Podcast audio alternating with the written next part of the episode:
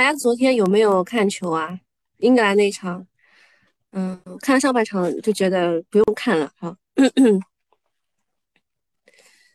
呃，我看来看去呢，觉得球星还是四年前那一波啊，除了贝尔。嗯 有没有跟我一起吃瓜的这个朋友们啊？我们今天一定要一定要先吃满两个瓜，然后才开始。咱先吃一个瓜吧啊，第二个瓜恩杰的瓜我们放在后面吃。嗯，瓜不保证啊，就看他们撕逼嘛。都来差不多了吧？好，那差不多啊，我们开始了。先讲一个昨天大家都在疯狂吃的娱乐圈的瓜，我们简单扯扯啊。事情的起因是有媒体爆料说大 S 要起诉她的前夫汪小菲。原因是两个人离婚之后呢，男方不给抚养费，累计欠了五百万的台币，要求法院强制执行。之后呢，汪小菲立马就发微博给予回应。哎，我这个汪小菲发的微博，你们好事者可以去看一看啊，发的绝对是通俗易懂、简单明了，就是比我们上市公司写的那种这个公告啊要简单很多。我们昨天易主席也说了。对吧？要要干要干什么？就是要要把这个公告啊，呃，透明化，然后写的让所有的投资者能够能够简单易懂。这个汪小菲写的微博回应是非常的简单易懂的啊，非常口语化，还附图，对吧？他说自己呢已经付出的够多了，然后晒了一张过去一年合计四千多万的支出单，包括了房贷、孩子的学费等等。表示呢，该交的我都交了，但是你找了一个新的老公，还让我给你们付电费，这个事儿我忍不了。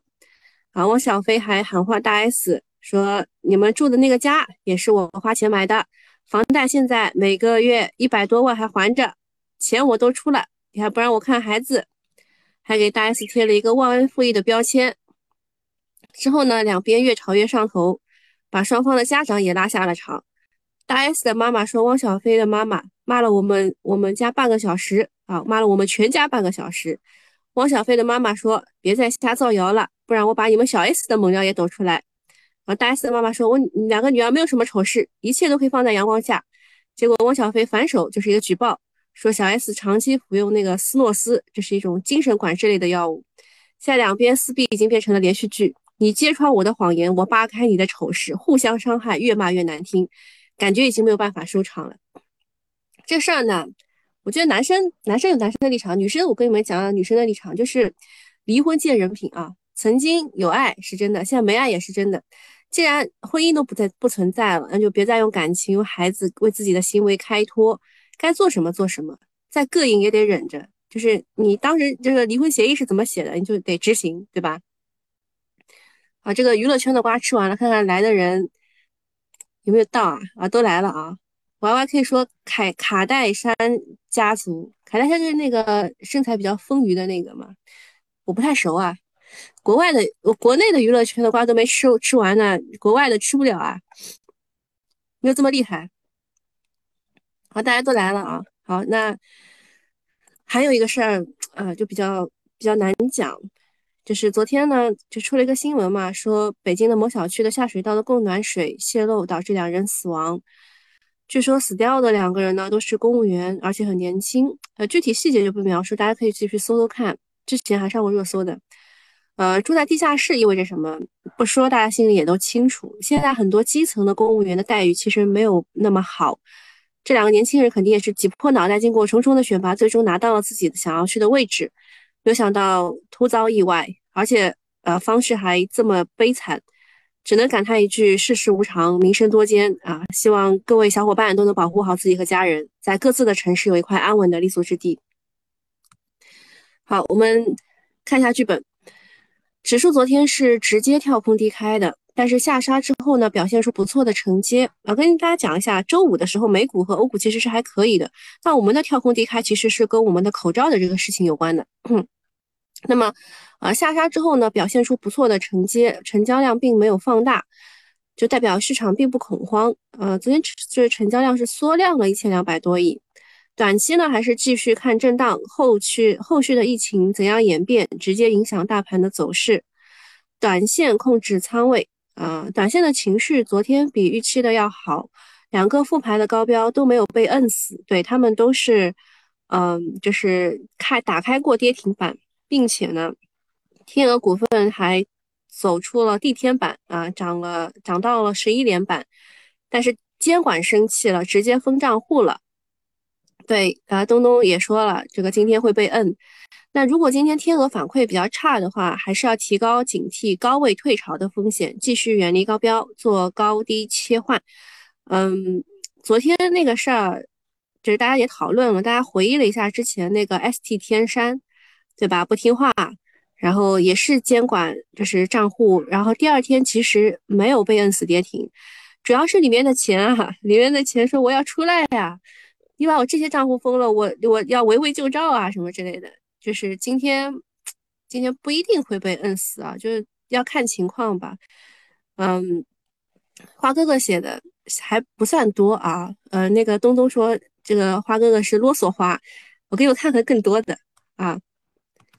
啊，东东说他说今天恩杰会被摁死啊，我待会儿会讲一下恩杰的故事。嗯。待会儿讲吧，好吧，我们看一下川哥是怎么写的。我稍微总结一下，好吧，呃，就是说，嗯，现在市场是呃叫做强预期和弱现实。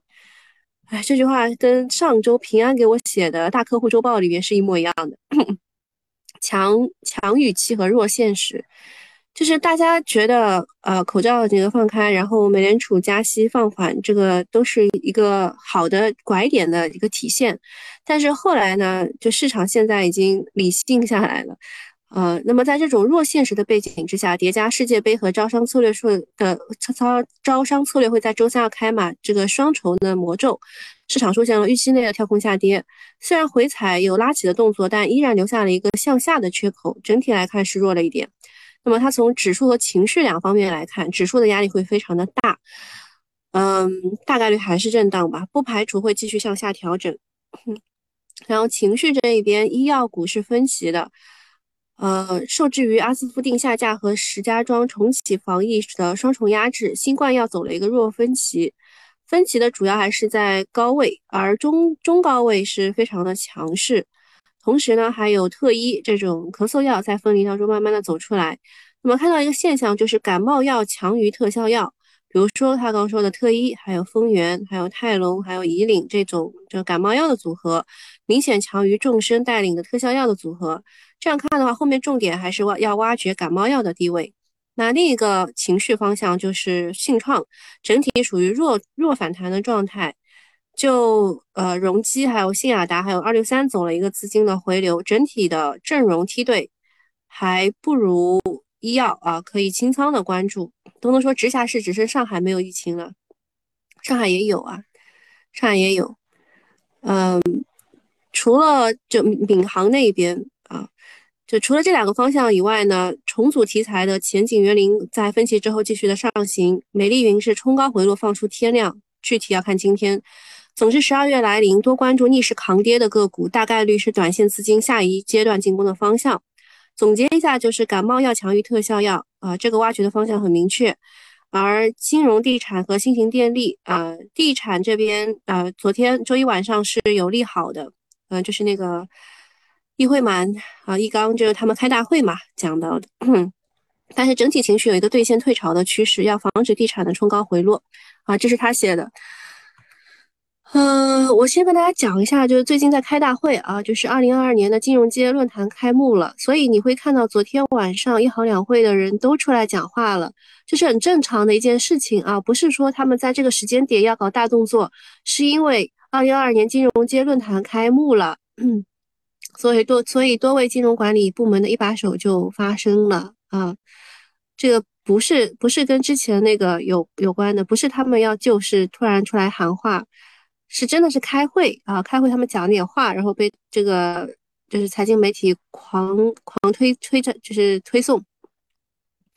那么一会满说了几点，说应该有十大点啊。我看媒体比较关注的是这几点，一个是深入推进股票注册呃股票发行注册制改革。你们知道现在我们 A 股一共有几家公司了吗？你们猜一猜，猜的最接近的那个人，我给你个口头表扬。嗯，我们 A 股现在一共有几家公司？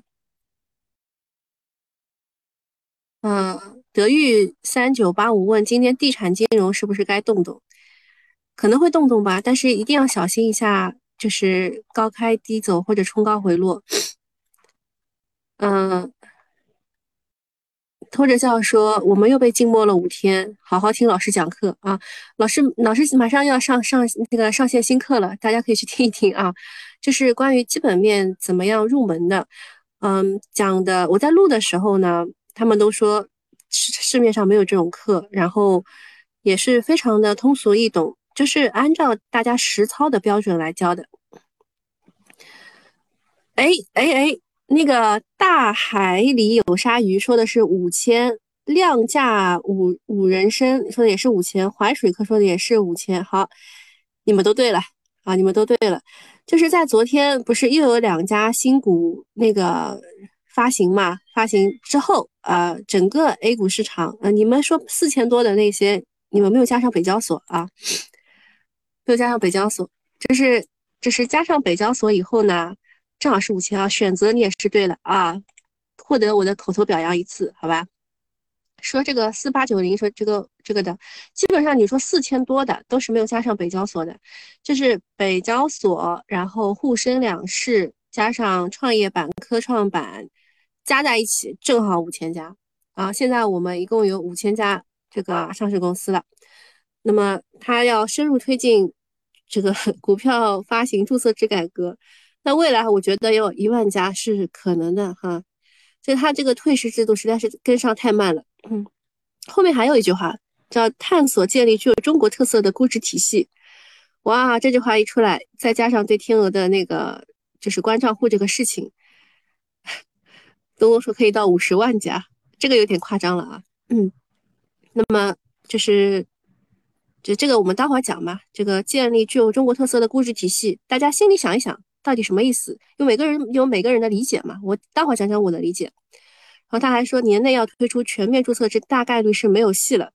呃，确实是没有戏了啊！我我很早也跟大家说过了，大家一直在说注册制，今年要推出出注册制。我从年初讲到年尾，跟大家说不会的，今年不会的，因为政策就是它它这个注册制它是一定要经过某一些这个政策的渠，就是渠道要一一道一道过的嘛。今年没提，所以肯定不会有。然后比较有意思的是，建立中国特色估值体系这句话，啊，引人无限遐想。之前也说过啊，之前也是他说的，要什么探索中国资本市场与中国文化的中国的优秀的传统文化相结合，感觉这件事情是越来越深奥了啊。那郭树清说的是，哎，你们要有没有搞清楚，易会满是谁，郭树清是谁，易纲是谁，这些都要搞清楚的啊。一行两会的人，他讲的话，然后他对应的这个。态，他表示的态度，他对应的是哪个部门？得得搞清楚啊。那郭树清说的是，最近部分的银行理财产品，呃，悲苏清风说小鼠感冒了。哎，是的，呃，我自我就比较容易感冒，特别是生理期的时候容易被感染。那个郭树清说，最近部分的银行理财产品净值波动，风险啊，总体风险完全可控。不论是全市场流动性层面，还是企业层面，债市的问题都不大。这一波下跌主要是市场吓自己啊，自己吓自己，产生下跌自循环。等市场里回归理性，还会再涨回来。嗯，这一点我倒是比较认同的。就是最近的这个呃银行理财嘛，它跟债市相关。然后债市呢，就是加杠杆的。他们看到这个就快要跌到这个。就是跌到肉了嘛，要跌到肉了，跌到自己的成本线了，就毫不犹豫走嘛。走的时候就呃就是多杀多，这个会回来，我觉得问题不大。然后易纲说，房地产关联很多上下游的行业，良性循环对经济健康发展具有重要意义。那么昨天呢，政策密集轰炸，就是又开这个会嘛，三部委、证监会、银保监会、央妈都出来说话了。那这个对应的就是这样啊，易会满对应的是证监会，郭树清对应的是银保监会，以前是银监会和保监会，后来不是合并了嘛？以以前叫一行三会，然后现在叫一行两会，然后还有央妈，央妈对应的是易纲啊，他们都出来说话了，有点政策托底的意思啊。但是我也跟大家说了，这个时间点并不是一定要政策托底，他们只是开了一个大会，就是这个政策底啊，就是前后可能会有有延续啊。那么，英汇版其实在昨天的这个二零二二金融金融街论坛上，也说到了一些不好的现象啊，比如说一些投资者、投资机构热衷于追逐市场热点，说他们散户化特征明显。其实不一直是这样的吗？呃，财富管理机构的本分是受人之托，待人理财。恪守看门人责任是国际上对保荐中介机构的一个基本的要求。把真实的公司选出来是底线，把优秀的公司选出来是水平。但是，一些投资机构还没有能够牢固的树立价值投资的观念理念，热衷于追逐市场热点，散户化特征很明显。那么，他昨天讲话说要保护中小投资者，推行发行注册制改革，这个没有什么新意啊。然后给房企融资开了一道口子，就是，呃，央行给了两千亿保交楼，对地产板块是一个利好。然后警告，呃，我记得当中还有一个数字是百分之三十，也就是说，这个呃保交楼的这个整体占比要占整个的，好像是房地产就盖完那个房地房产的百分之三十。然后警告机机构热衷于。呃，追逐市场热点，散户化特征明显，题材炒作估计是要降温。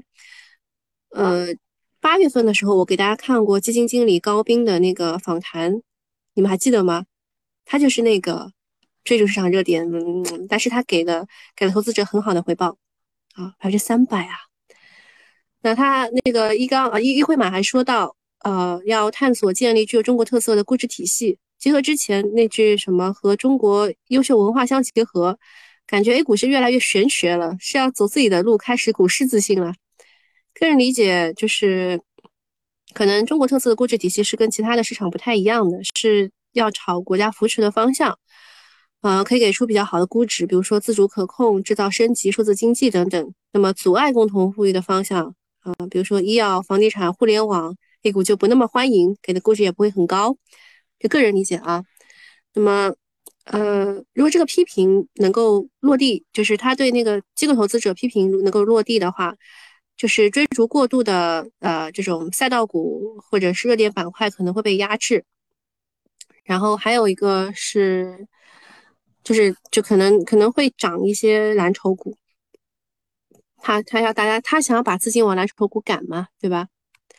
然后中国特色的估值体系的那个点的话。可能是呃，在具有中国本身优呃这个优次优质的一个条件当中去找一些要素，比如说现在科技领域呃的新能源汽车、新能源动力电池、光伏是不是一个中国特色？再比如说跟共同富裕方向相关的品种，在估值当中有一定的优势。嗯，这这个其实就是每个人理解的中国特色的估值体系都是不一样的。到现在没有没有个说，就是没有一个准准准确的说法吧。另外讲一下天鹅股份的事情啊，它当中有个通报啊，显示说它这个天鹅股份近期多次触及股票交易异异常波动，上交所依规对出现异常交易的行为的投资者采取了自律监管措施。呃，昨天呢，该股的股价继续大幅波动。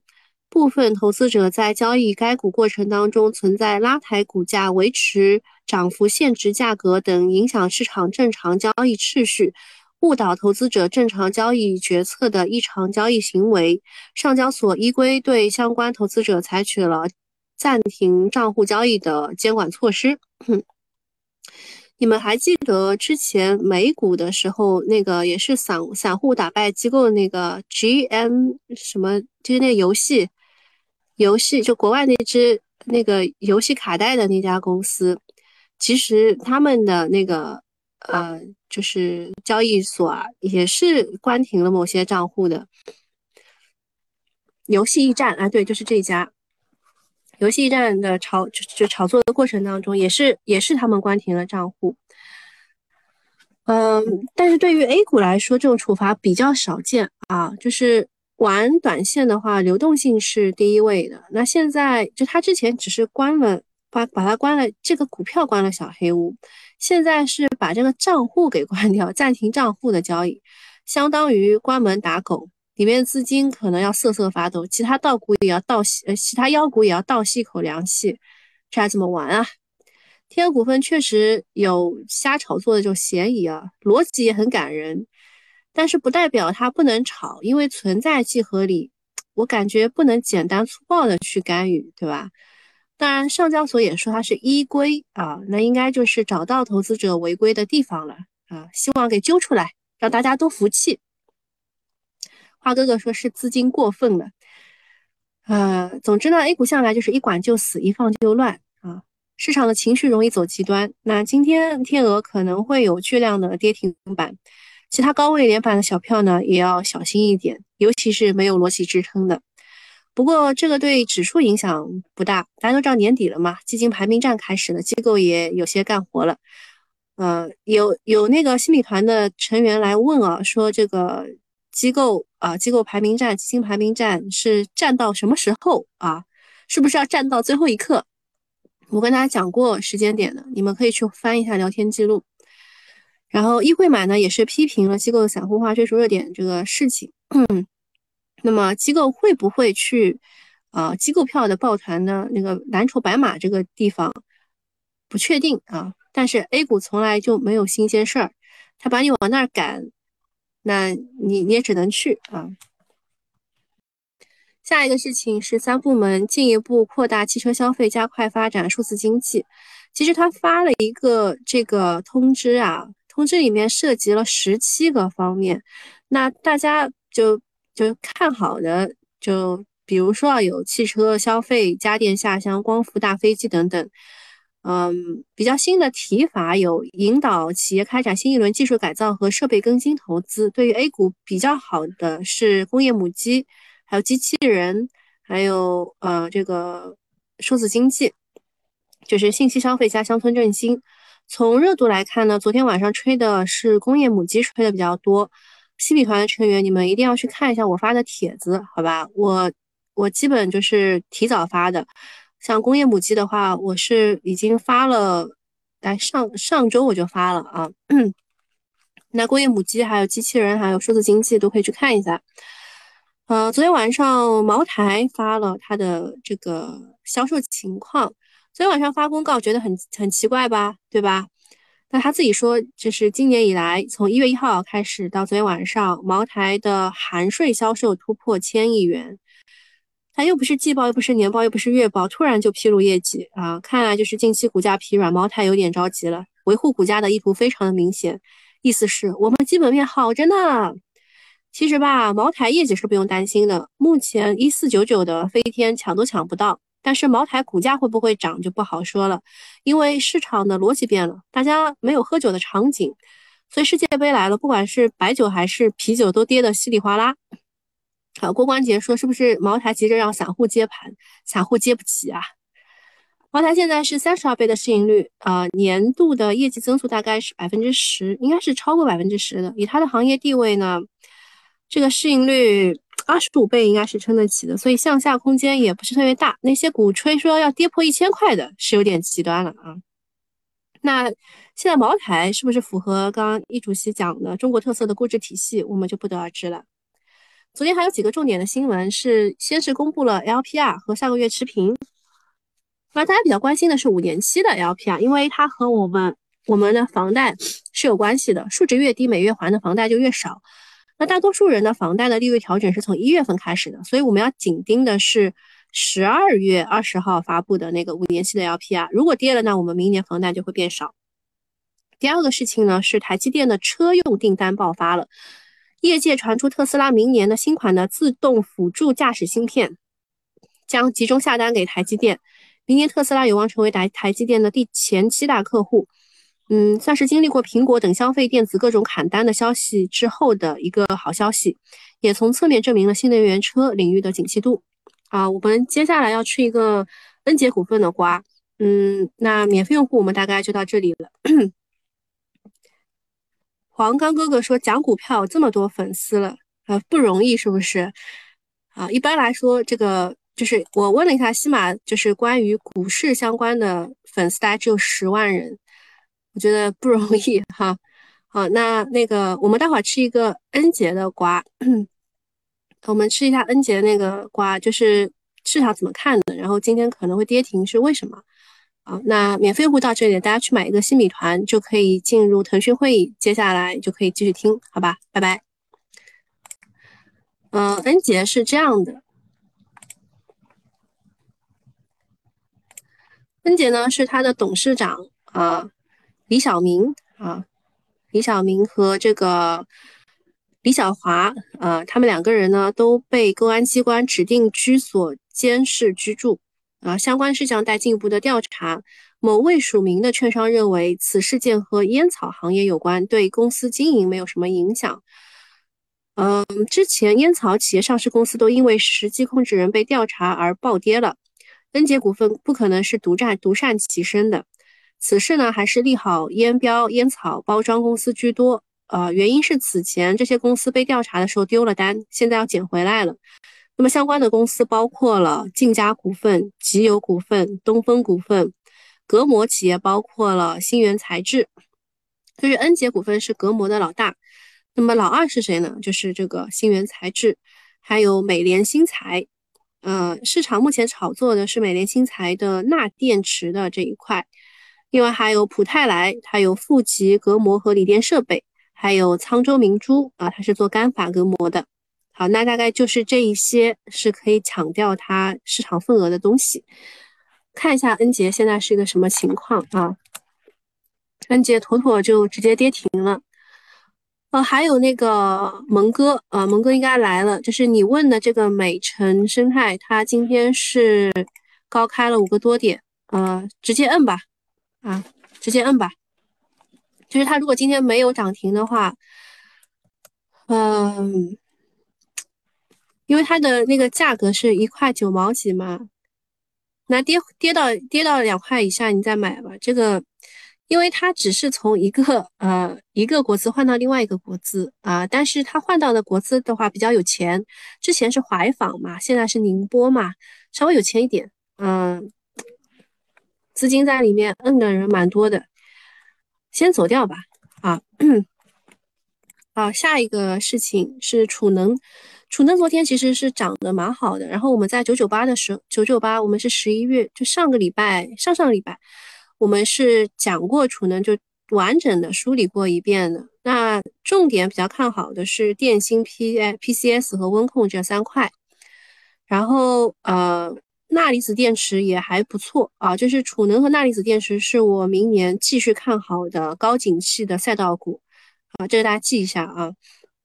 那么呃，锂电企业宁德他们的这个。吉瓦十级的这个产能在二零二三年有望投产，比亚迪的钠离子电池这个工况测试阶段，预计下半年也能够量产。储能企业鹏辉能源啊、派能科技他们的钠离子电池也是完成了小试。另外呢，它正极、负极电解液那些钠离子电池也是有望在二零二三年集中的投产。嗯，所以呢，储能的那三块，呃，就是九九八用户，你们再回去复习一下，因为我之前都讲过。嗯，其实新米团的你们也可以再去复习一下，我之前也都讲过，拿出小本子看一看。然后这个这个钠离子电池的正负和电解液这一块也可以看一看。然后比较看好的是新兴企业，比如说传艺科技、呃维科技术啊这种，他们明年。肯定是呃，因为今年已经有下场做了嘛，明年肯定会有东西出来的，就多关注一下这一块。呃，明年比较看好的是储能和钠离子电池，从零到一嘛。下一个事情是电动车板块的突围小分队。呃，朱指导呢，他是推荐了三个方向，昨天都是比较给力的，一个是复合铜箔，就是。你们你们有些人会觉得它换了一个东西炒，但是其实是一样东西。比如说 PET 铜箔、复合铜箔、复合极流体，这都是一样东西。然后昨天是整体高潮了，呃，我给大家看一眼啊，我应该是很早就说过的，呃，就是复合铜箔，然后追踪也是追踪了蛮久的。嗯，这一次呢，其实我告诉你们，这是只庄股啊，宝明科技。我们是在周五的时候，我是跟九九八用户讲，我说。我知道这个消息，但是我我觉得我不敢说，就是我不敢给下下定论啊，我只能告诉你们，宝明科技的流通盘基本上都被人拿光了，它想上就上，想下就下。然后双星新材同样炒作的也是复合节流体，但是由于它的良率是只有百分之七十五啊，所以当时没有选中它。你看它都跌成什么样了，对吧？那么市场吹的下一个的复合节流体是光谱股份，但是我是我之前跟游资他们讨论的时候，他们说最近不是在吹这个光谱股份是消毒的嘛？呃，我们就是讨论的时候也是会有一些预期差在的。那比较正宗的其实是这个东威科技啊，它是做 PET 铜箔的，就是设备的啊设备的，但是它涨得太高了。那目前 PET 铜箔就是这么个情况啊，然后有一些人去了龙阳电子，嗯，它是一只次新股，就里面的资金真的是一堆呀。然后钠电池的话是比亚迪的海鸥传闻催化了一波，高压快充的话受益于快充的负极包装啊包覆材料龙头和光储充小龙头都受受益大涨，嗯，那个我给大家看一眼，也不是这两个。那就不是了啊。那讲一下这个高端机床，高端机床我真的是提早发了，对吧？机床，机床呢，其实看好的是这几个，但是昨天都涨过了啊。像纽威数控啊什么的，这些都是涨挺高了的，就这几家啊，就这几家。然后他提到的，就小作文提到的，像是创世纪，其实它并它只是产品比较多。然后，呃，覆盖面比较广，但是它的这个盈利啊什么并不好。然后亚威股份的话也是属于二流的。那我比较看好的机床是这几个，大家可以加一下自选，然后再去看一下新米团我发的那个帖子，好吧？那高端机床的话，你得问一下自己，市场是在交易什么？是订单的回升，还是博弈政策，还是炒自主可控的概念？你要把它放到一个就是。比较比较正确的位置去，就市场炒的是合力还是哪一块？它炒的是哪一块？你得自己考虑清楚。另外呢，有一个消息说，这个二零二二年国家医保谈判本月初完成了谈判药品的信息确认，呃，说这个创新药谈判即将开始，有先发优势的差异化的创新品种。啊，其实创新药的龙头是恒瑞医药，这个大家都知道，但是小作文推的是罗新药业和君实生物。我个人并不看好。好，讲一下这个复合节流体，就是这个 PET 铜箔的事情。呃，PT 铜箔设备端的话，东威科技是最正宗的，但是我也讲过了，它它股价很高啊，它十月初啊，这个就已经设备就发货了，良率可以控制在百分之九十以上。嗯，然后这个三福新科的话也也有设备啊，振华科技也有设备。材料的话有万顺新材、宝明科技，呃，双星新材啊，这个这个小作文跟我了解到的东西是不一样的，我给大家看一眼啊，就是这个宝明的话呢，他说它的良品率可以达到百分之八十，这个是八十三，对吧？双星新材说它的良率可以达到九十二。不是真的啊，就是你们如果看到小作文去炒它的话，是就不对了。它的良率是百分之七十啊，双星新材的良率是只能达到百分之七十，网上的小作文是骗你的。然后方邦股份的话说它有深耕电子屏啊屏幕膜，这个这个并不是复合节流体必须的。然后阿石创的话是法材啊，这个倒是真的，但是没怎么炒啊。然后今天早上跟那个人生导师聊天嘛，他说诺德和这个家园以前也是做铜箔的，是不是他们也有这个复合节流体？我说并没有，他们只是做传统的铜箔的。呃，今天大概早上就讲这些。我十点半的时候还有一个喜马拉雅的直播，如果有空的话可以来听，没空的话我会把这个直播回放放在我的那个喜马的专辑里面。呃，你们最好去关注一下那个专辑，就是以前就是我不是呃，我们我们不是会把这个呃回放给大家的嘛？但是回放就过一阵子就是就找不到了嘛。那么这里有一个信息差啊，直播直播干货回听，这里面呢其实都有我以前的东西啊，但是会晚两个月啊，晚两个月你再回去听的时候，你你就会知道有些判断我是对的，有些判断是可能有点误差的。那为什么当时会出现误差？其实也是一个比较比较好的一个叫就是回测的一个点吧。基本上是对的啊，基本上还是对的。好，那今天我们就到这里，大家去关注一下这个专辑啊，以前的东西都可以回听，好吧？就这样，拜拜。